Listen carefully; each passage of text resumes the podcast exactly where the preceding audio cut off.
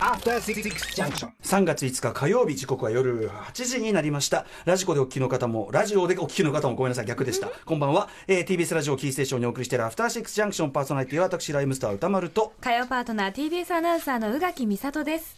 この番組はカルチャーキュレーションプログラム。すなわち様々な面白を発見して紹介する文化的情報娯楽教養番組です番組へのメッセージは歌丸アットマーク TBS.CO.JP 歌丸アットマーク TBS.CO.JP までお送りください。さて早速いきましょう。今夜の特集はこちら。電線オブラブリターンズ by 石山レンゲ with 樋口真嗣よいしょはい。ということでおよそ10か月ぶりに電線愛を語りに登場してくださいました電線愛好家で女優の石山レンゲさんです。いらっしゃいませ。はい、こんばんは。ご無沙汰しております。はい、なんとあの去年の4月10日の特集だったんで、この番組始まってまだ2週目ぐらい2週目とか？ね2週目に何をやってるんだっていう。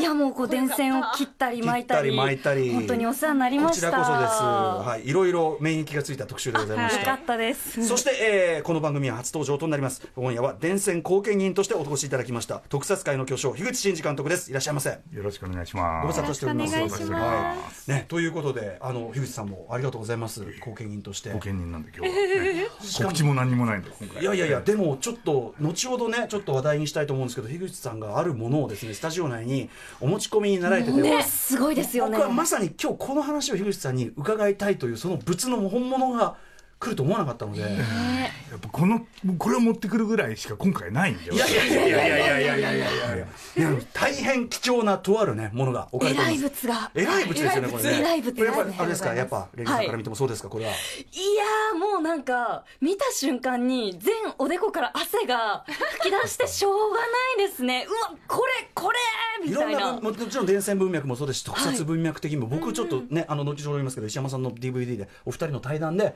初めて知ることすごいあって、ああっていう。ありがとうございます。はい。ななのでちょっと後ほどその話も伺いたいと思います。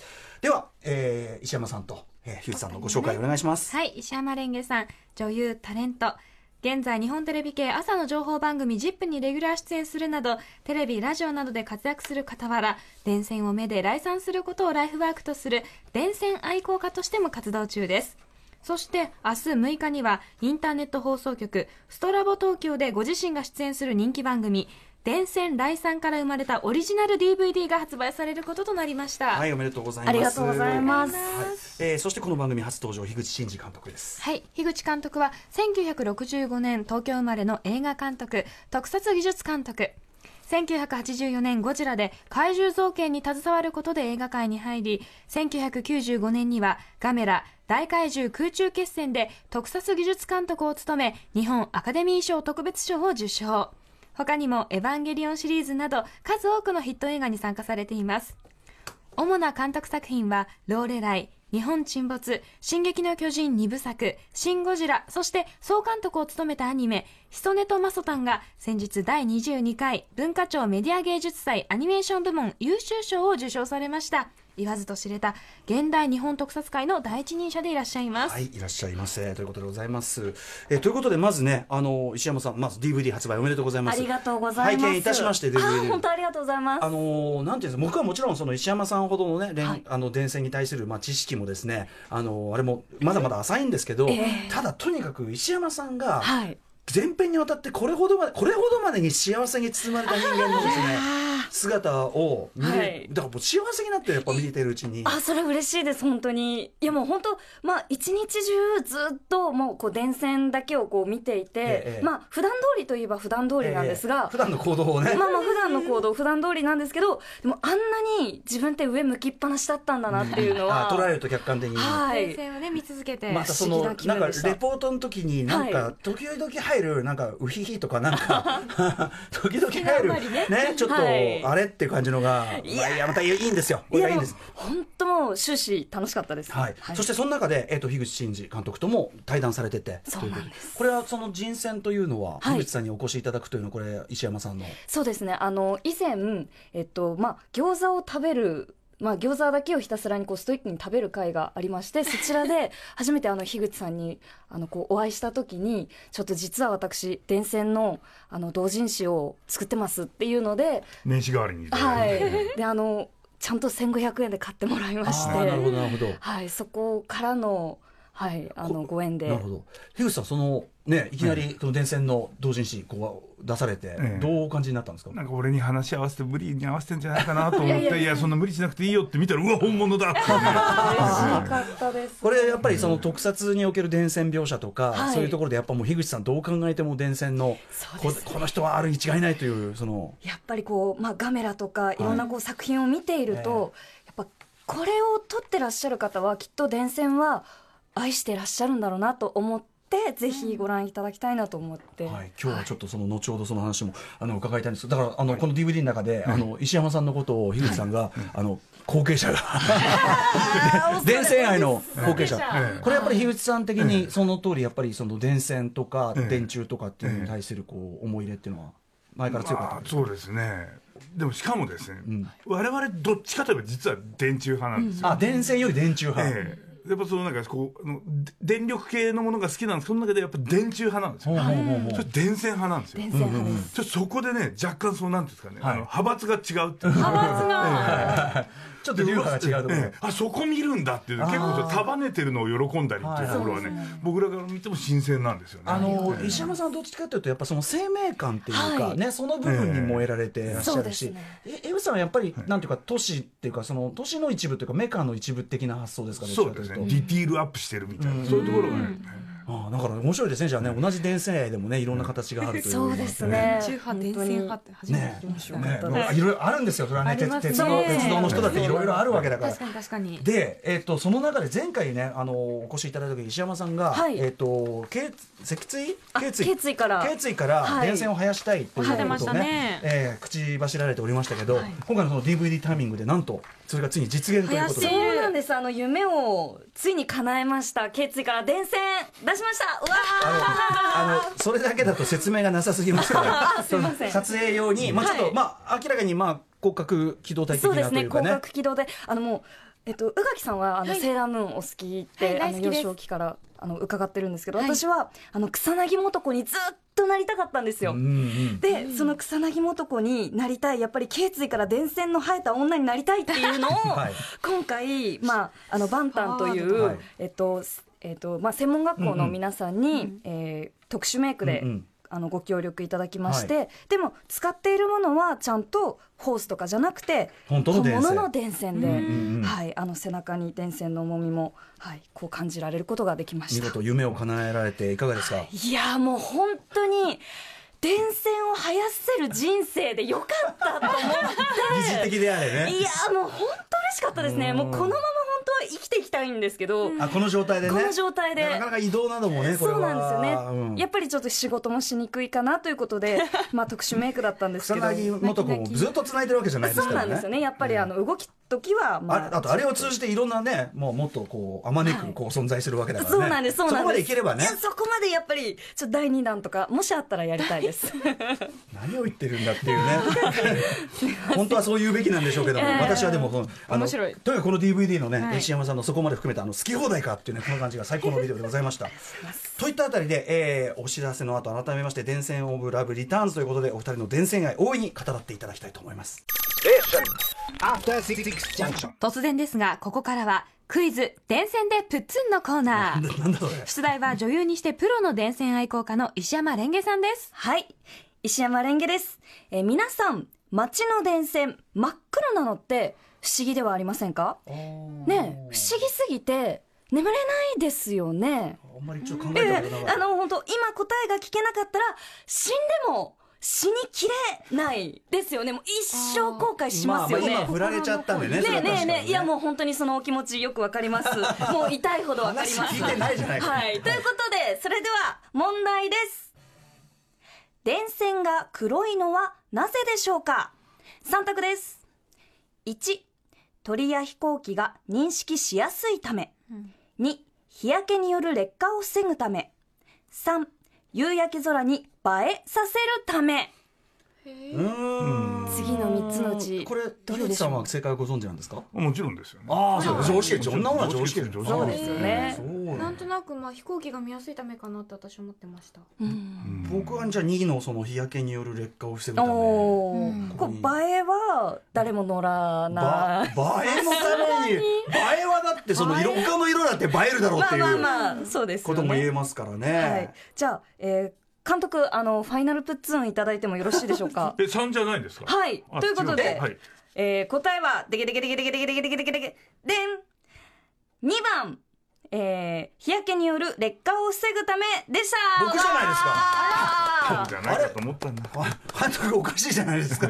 ねそっか日焼けに。どうなってる？はい。えこれどういうことですか？えーそうですね、あの、電線って、こう、まあ、外にかけてあるものじゃないですか、うん。こう紫外線をガンガン浴びるんですよ、はい。でその紫外線でやっぱ電線ってこう劣化してしまうので、そのこう劣化を防ぐためのこう、まあ、電線にとっての日焼け止めが黒いすすなんです、すす？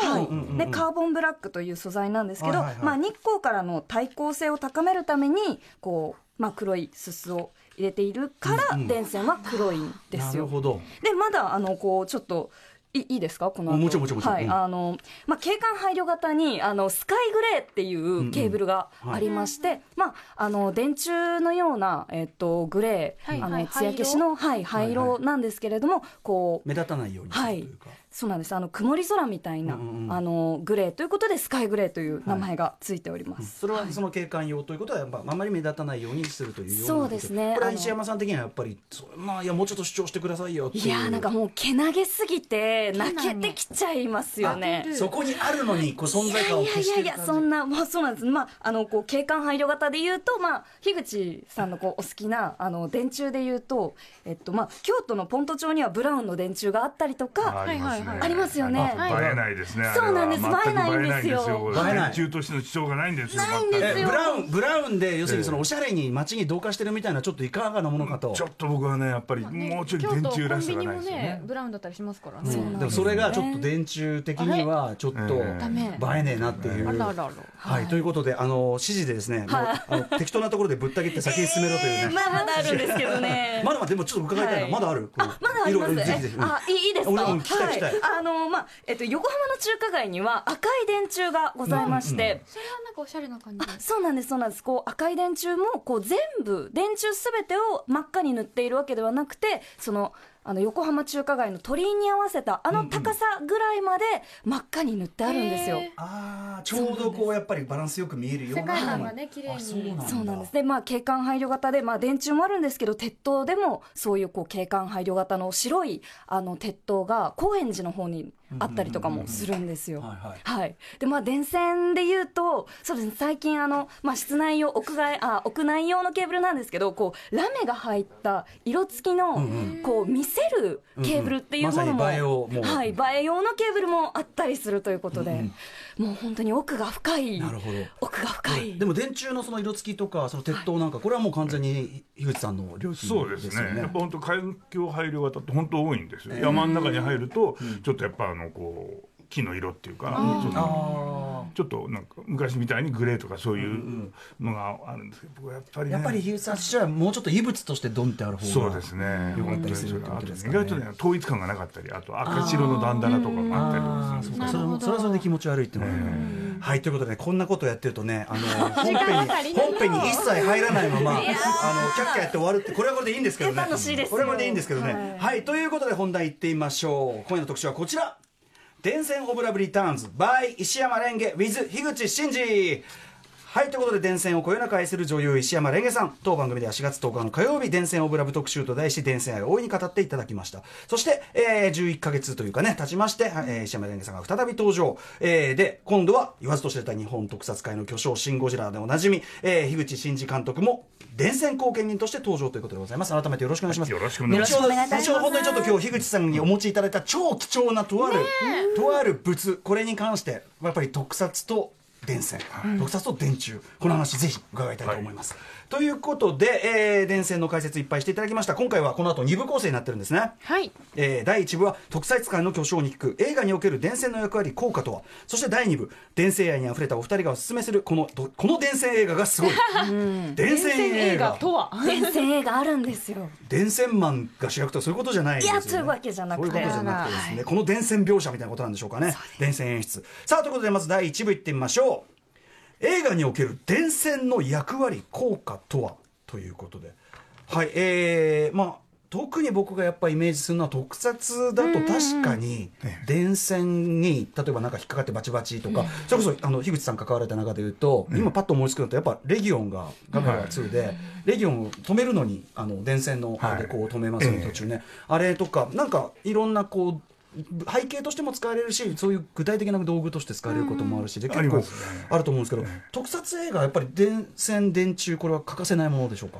まあ、日本がそういう国なんで、日本の街とか本当今ねやっぱ景観配慮ってもうどんどん電線中に埋めちゃってますけど、やっぱり自分としてはやっぱりそこに電柱がある街の方が好きなんですよね、単純にやっぱり景色として好きっていう好きですねやっぱり。あということは毎回その,、あのご自分の作品でもやっぱり何かしら現代のその日本が舞台であればやっぱり電柱は効果的に使うことするというような。効果的にっていうかもうそれありきですよね。電線のあるところに自然とふーっと体が吸い寄せられていくロケハンとかしててもええそういう感じそうですそうです。もう。なるほど。だから電線ないとつまんないねここっつってもう。そうそういう意味では今だいぶそのつまんない景色が電線的にはつまんない景色が増えてきちゃってるっていうのもあると思いますけど、ええ。やっぱりじゃあ例えば「シン・ゴジラ」ね、この DVD の,、DVD の中でも、あの聖地巡りされてましたけど、はい。やっぱこう怪獣のこう進行ルートとかもやっぱりその景色的に映えるそうですね。ところをやっぱ選んでっていう。最初は本当、まあ、わざわざ蒲田通るのっておかしいんで地図で見ると、ええ本来だったら品川に一直線でいいわけですよ、そうすると電線がないんですよね、へあーやえだから。そこまでしてやっぱり、京浜運河とか八潮団地とかってあんまないんですよ、やっぱり今綺麗な、はい最近のあの品川のね、シーサイドとか。ないんですよ、はい。やっぱねちょっと電線どっかないかなっていくとやっぱり蒲田あたり蒲田大森からね、そう青そう青物市場とかであの辺が素晴らしいんですうそのあたりやっぱこう実際に巡られて、ええ。やっぱこっちだろうこれっていうふうになったっていう。そうですね。その、ええ。そのキャッキャッキャ夫婦の、ええ。あの電線ロケハン旅を見たかったですけど。楽しかったです。あの、まあ、私、こう、一人で、その、こう、お話しする前に、その、まあ、えっと、映画に、シン・ゴジラにこう出てくるところを回うんうんったんですけど、やっぱりこう、蒲田エリアは電線はすごいこういい電線がたくさんありまし西たね。山さんの目から見てもいい電線。はい。いい電線っていうのはこう。そうやっぱりこう個人的な意見ですけどもこう生命力があふれるというか、こう街のこう雰囲気にこうまああ神経だしもう血管だなっていうようなことがこう目で見てわかるような生きている線がたくさんあるなっていう。で生きている線でもこれ途中で切れてるから死んでるみたいなもう生と死がもう混沌としてますよね電線の中に。物語が。物語、うんあの実際その例えばこうゴジラなりがこう入ってきて電線が切れるとやっぱ街のそのまさに目に見える形でライフラインが本当に切れるっていうかだからそのあこうなんていうかな本当に肉体的な感覚であ破れたとかあ切れちゃったみたいななんか痛みを感じるというのかな。なんかそういう効果もあるのかなと思ったんですけど。ありますよ。ただ本当ねやっぱりあのただの電柱だダメなんですよ。ただの出ちゃダメ。やっぱぐしゃっとしてないとダメなんですよ。あ結局うん。いろいろ継ぎ足したりとか、言っちゃえば秩序じゃな秩序のように見えてそれでやっぱあのネットワークが張られてる秩序のように見えてそれがあまりにも複雑化すぎて、無秩序に見えるところになんだろう、うんうん面白さっていうかそのなんだろうな、映像としてのなんか深みみたいのが出るんですよね。もうなんていうかやっぱ東京という街もそういう成り立ちですけど、ええ。勝手に生自動ええ。人々が生成してっちゃった街の、その累積がこう電柱という形に現れて生き物のように見えてるんですよね。それであとあのお二人のこの DVD の中はいの対談で、あ面白いなと思ったの。はあのと同時にその特撮において電線はすごくこうコスト的に見せ場の作りのコストにも大変いいというような話を、そうですね。安いんですよ。安い、へえこれは要するにその建物とかを壊したりするよりもという。安いです。安い、ええ。かつ効果的、ええ。特に本当に先ほどねあの褒めていただいたレギオ襲来の時にやっぱ高圧鉄塔を壊すんですけど、その時に今まではパチパチとか火花だったんですよ、はいはい。どうしてもあの火花が嫌で、やっぱりそのちょっとあの、まあ、電磁波を使う怪獣なんでその共鳴して電線するものが燃えてほしかったんですよ、でどうしたらいいだろうっていろいろ考えたんですけど、一番いいのは撮影所にある200ボルトかなんかの電電流をそのままその実際の電線に通電するんですよ。そうすると中にものすごい高圧がかかるんで、はい。皮膜がブワーって燃えるんですよって撮ってたんですかね、ええ。リアルな。リアル電流だったんだ。そうなんですよね、うん。やっぱ生きてるシーンなんだってこうお話伺ってこ思れいますね、レギオンのそのさ撮影シーンに石山さんいたらもうそっとしてるんじゃないですかもう。いやーもうそうですね。ビーンって。ビーンってもうもう通 通電もうはい。溶けますね。さあそこでですね、はい。まあ、特撮と電柱ということで今日は実は、えー、樋口真嗣さんに電柱のこのミニチュアねですね。はいこれをお持ちいただいてるんですね。ひゃー僕これこのあの DVD の対談を読んでこの由来を知ったので、えいやまあシャーシャーなんですけど改めて樋口さんからこれどういう電柱ミニチュアですか、いやこれはですね、まああのー我々ずっと、まあ、こそれこそ子供の頃見てた特撮映画からずっと電柱ってあってきたんですけど、やっぱ現実の電柱ってもっと複雑なのになってずっと思ってたんですよ、でその時にえっ、とね本当1988年か9年ぐらいに、あのとあの消防庁の依頼で撮ったね PR 映画があったんですよ、はい。と太陽が引き裂かれた日って実はそれが私の最初の監監督作なんですけど。そね。はい。でそれの中で要は一緒になんだろう仕事をしてたそう原口智という後はいあのにガメラの造形とか、特殊造形ね。はい。やって特撮博物館とかでミニチュアの修復とかをする、はいはい。まあ、本来本人ものすごいミニチュア愛の溢れた男であることをカミングアウトししたのがその作品だったんですよ。へえそれずっとそのメそれまでメイキャップの人だと思ってたら、ええ。特殊メイクではい。なんかこう人間が変形するとか、なんはい。かたけしさんの映画で断着とはい。かそういう人だと思ってたら、実は俺ミニチュア大好きなんだよってボンって持ってきたのが電柱だったんですよ。えー。はい。でこれなんかそのうん。ええでそのもともとの電柱そのものはもう多分ウルトラマンエースの頃に作られた東宝で作ったやつだったんですけど、はいはい。それにものすごい手を入れて、はい。本物の電柱ってこのぐらいでこういうのさカメラ前に置くといいよねみたいに言って、うんうんうん。来たと。それがこれですか？でそれのですね、はい。それそれの影響で作られて今原口さんが持ってるのがこれなんですけど実はそれって、はい。その後あまりにも素晴らしいんで木箱に入って、はい。東映の特撮研究所とそれは全く別の,、あの系列なんですけど、うんうんそっちでしばらく使われてたんです。よ。あまりにもその要は手前にそのミニチュアの手前に置いええ。てちょっとこうまああのなめのねなめ用電柱っておっしゃってましたけどお行のあまりにも出来がいいのでええ使い回されてた。ええ、で使い回してるうちにあこういうのあった方がいいねって言って要はその僕ら僕らがやったその平成ガメラの時には、はい。もっと大きめのやつを作ろうとか、うんうんうん。そっからなんだろう。あ電柱でミニチュアってなんか見栄え良くなるぞみたいな。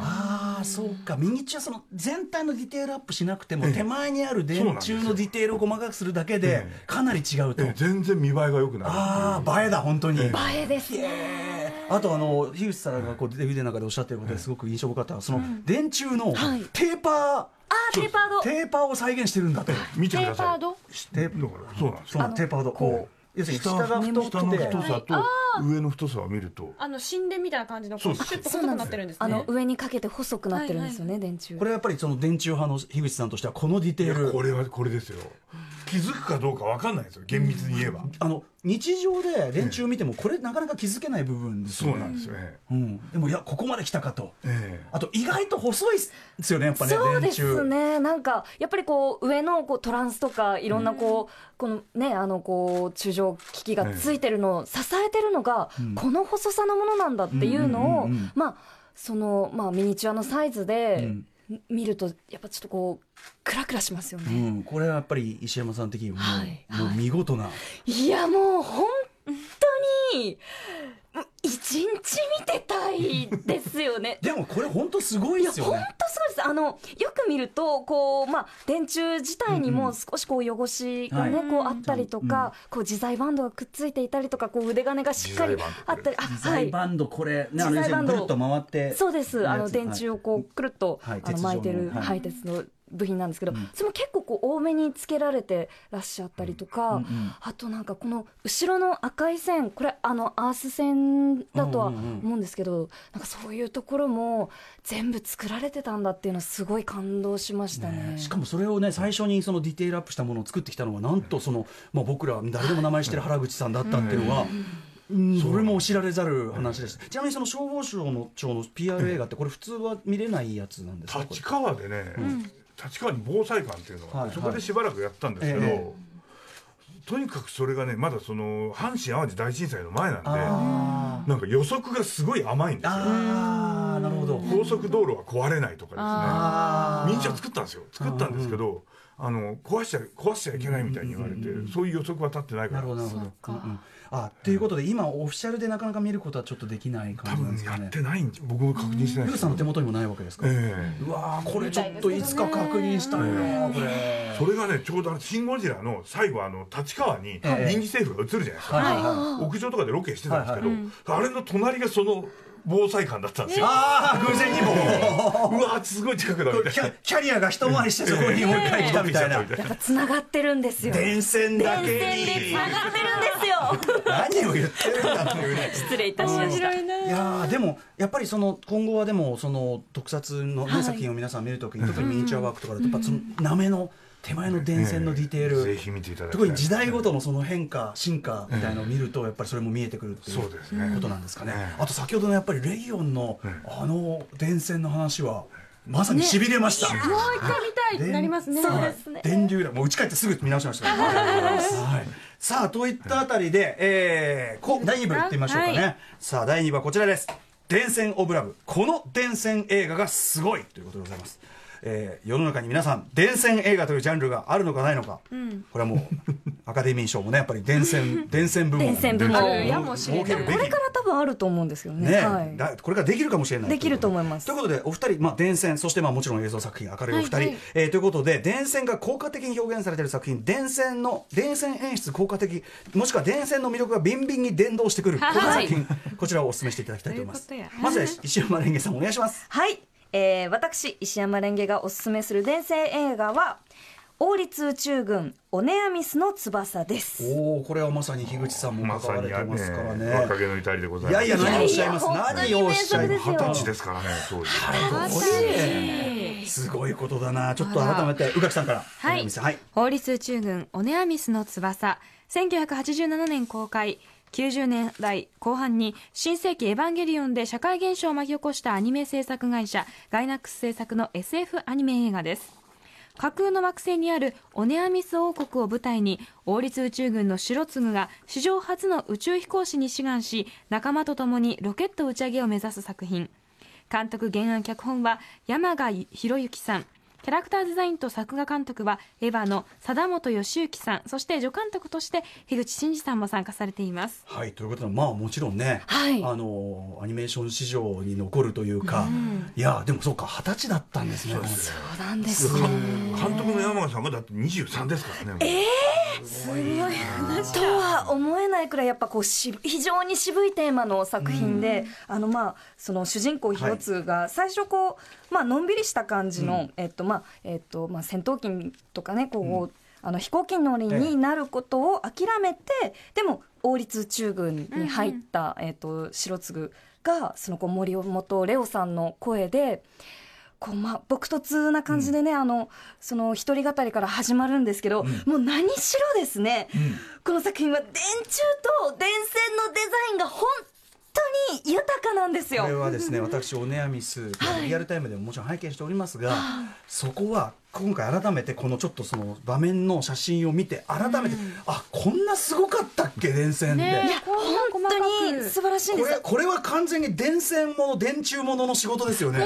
誰がどう見ても。もう絶対これはあのもう電線電柱を愛してる方が作られたんだろうなと思ったんですけど、はい。まあなぜかというと、こうまあ電柱のこういろんなあの体調クランプとか、あのまあ部品があるんですが、そういう部品になんだろうなこう楽器のような、えっと、チェチェロとか、うん。ああいうこう弦楽器のようなこうシャンデリアのようなこう非常にこうたおやかでうん。優雅な曲線がこうこうなこのグリーンってねなんかまあちょっと楽器のようでもありというようなねそうなんですすごい素敵な曲線があったりと、はいうん。なんかそのこうオネアミス王国っていうのがこう、どこかにありそうだけどどこにでもないような、こうまあ、レトロでうん。オリエンタルなこう世界観なんですけど、そこのまあこうね、電柱電線ってどんなんだろうってきっと、まあ、作ってらっしゃる方がすごく想像を広げて、そしてあの人の生活を描くためにこう電線をしっかり描かれたんだろうなと思うんですよね。こ。れはやっぱり樋口さん、はい。もうまさにそのこだわりポイントというところですか？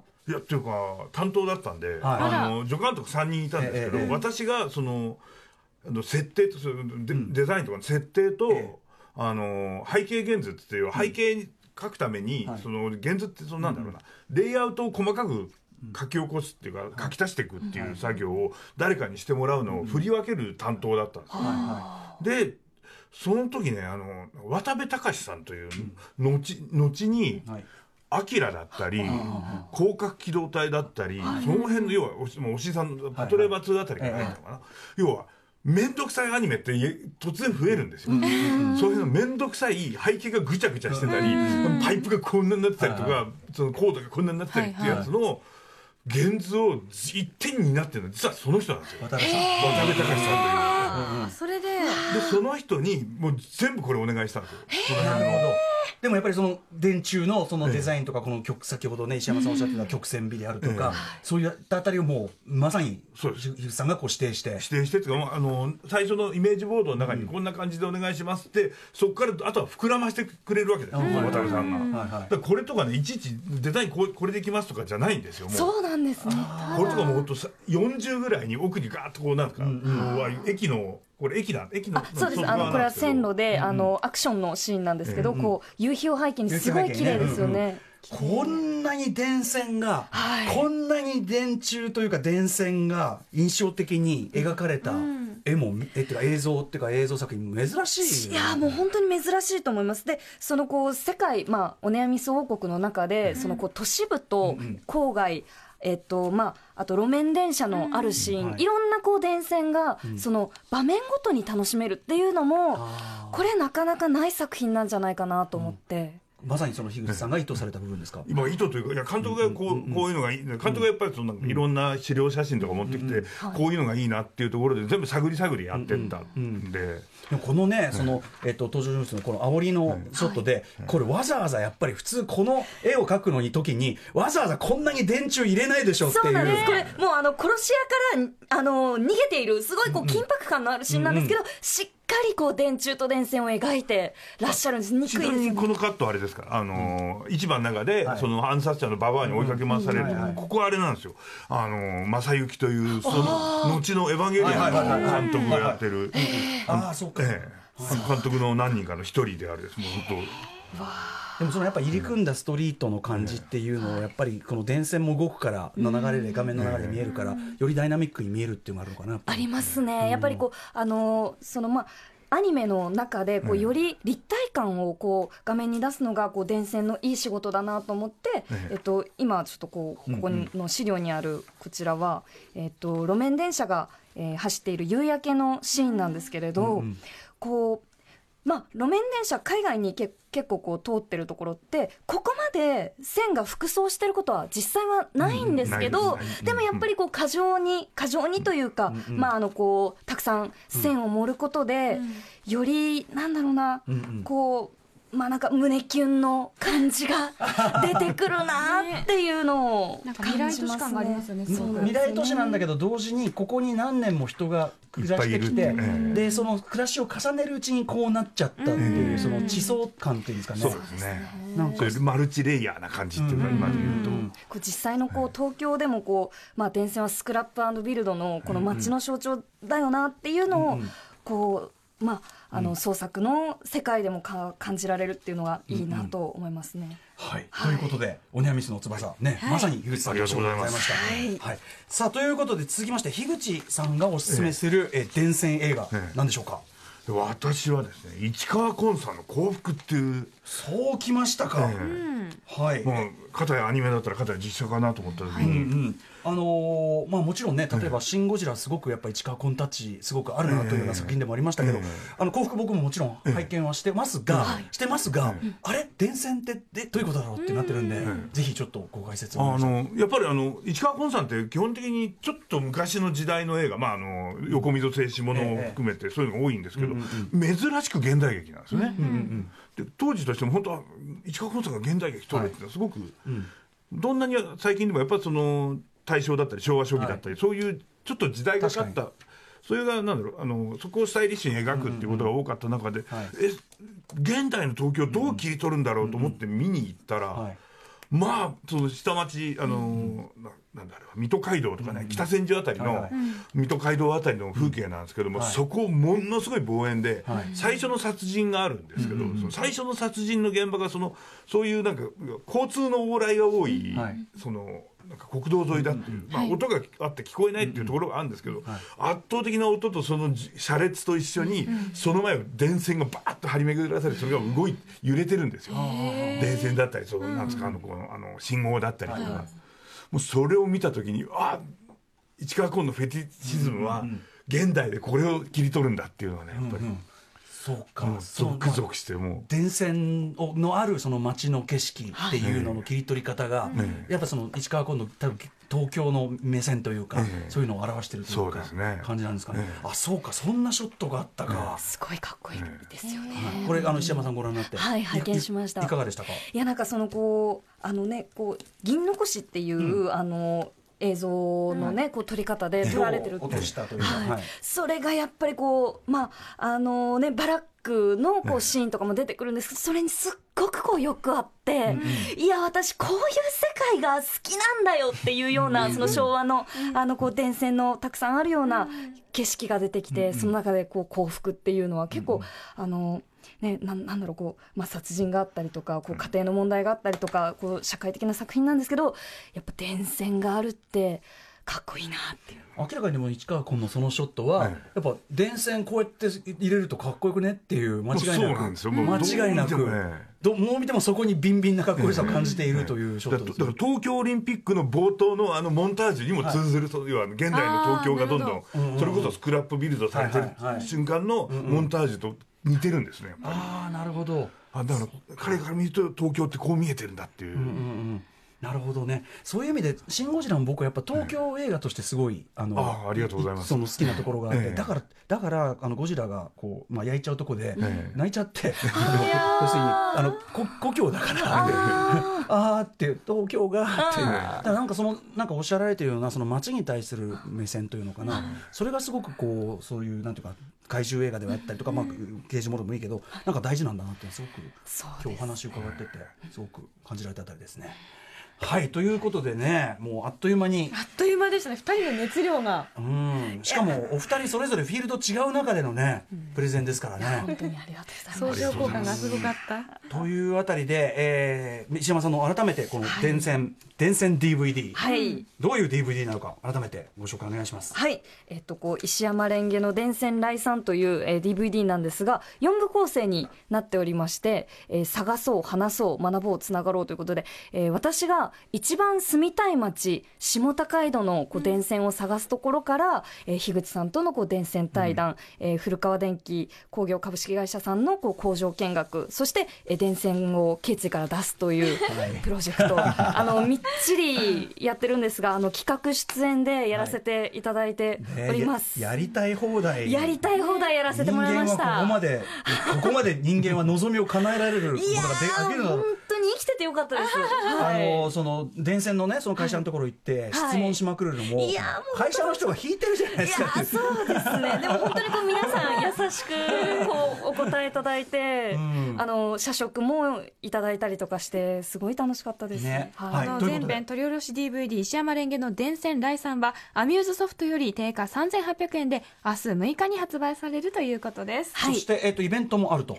そうなんです、えー来週3月11日月曜日に DVD 発売記念のトークショーと、えー特典お渡し会というのをやります。で、えっ、と、トークショーのゲストには、団地マニアで工場萌えの、えー著者としても知られるライターの大山健さんをお迎えいたします。でですね、会場は HMV&BOOKS 渋谷6階の、えーところで、まあ、DVD をご購入ご予約された方限定なので、あの、まあ、DVD を買っていただくと、だからたただっていうことですね。そうなんです。よあの実質ただでトークショーが聞けるという。そうなんこの番組でです品質するワード実質ただ。実質ただです。じゃないってい。うそうなんはい。です実質ただのめちゃくちゃいいイベントなんですけど今なんと、えー、30人のキャパのところに6人しか予約が来てないんです。そんなバカな話がありますかなんです。これはでも今日のお話聞いた人はもうこれは駆けつけるんじゃないですかこれは。もう駆けつけてほしいですね、今のところあの UNO やるとかピザパーティーするみたいなそんな感じになっちゃうので。友達と集まったみたいなね。そうですね。はい。なのでまあぜひちょっと、はい。いね、でもこれちょっと聞いたらすごく今日は皆さんあの興味惹かれたと思いますので、そうですね。あの、はい。オネアミスのこうまだ話したいこととかいろいろあるので、ぜひ聞きに来てください、はい。詳しくは HMV&BOOKS のオンラインサイトをご覧いただけるといいということです、えーはい。3月お願いします。11日月曜何時からですか？えっと19時夜7時からでございます、はい、ありがとうございます。えー、あと樋口さん何かありますか？いやちょ心の準備が。心の準備は。いやあのうんちょっとごゆっくりすみませんいやあの告知するえそうですねえっ、と三十今月三十一日に、はいただ岐阜なんでねこれ。全然え全然いいですよ大丈夫です岐阜の鏡ヶ原にね航空宇宙博物館っていうのが最近リニューアルされて、はいはいこれもタダなんですよ。おーねそこで、えー、とトークショーみたいなのやる、はい。あの人根と正人の先ほどね紹介していただいて。い以前も以前も紹介してありがとうございます。うございますでそれのなん。かメイキングというかそれのなんか舞台裏みたいなのをなんか私ピンで話さなきゃいけなくて。いやいやいや。他の人たちが全員ゲストが全員宇宙飛行士で俺だけ宇宙飛んで飛んでない でもね、なかなか聞けないよね、その、樋口さんの観点から見た宇宙飛行士さんの、なんか質問とか、なんか多分相当おもろいんだろうなっていう。それしかもただでただです。ただ。中の展示もすごい、お釣りが出ている。ええ中の展示もすごいんだよ、岐阜の航空航空宇宙博物館、博物館。はい、ぜひ、えーお近くの方、ね、聞いて聞いてる方はぜひ、い。ろんなあの地域の方これ聞いてますんで、はい、えー行ってくださいということです。ということで本当に、えー最高でした。なんか。いいいいし、ちょっとあの、ひ樋口さん、これ、後で、これ写真撮らせてください。ええぜひ。ええはい、もう電柱のね。司法、司法から写真を撮らせていただいて、電柱の写真撮らせていただいております。はい、ということで、えー今夜の特集、伝線オブラブリターンズ、石山レンゲさん、そして樋口真嗣監督でした。ありがとうございました。ありがとうございました明日水曜日の特集は人気ブロガー三角締めさんによる映画の中の好きな肉体特訓シーン特集です。なんだそれは、まあいやほら特訓特訓シーン絶対あるじゃん、でその特訓シーンによって本当にやってみたくなるやつあるじゃんみたいなそうそれがいう三角締めさんにはあるということだと思いますよ多分ね、未知数 えーそして来週この後は来週火曜のメニュー紹介です。After Six Junction.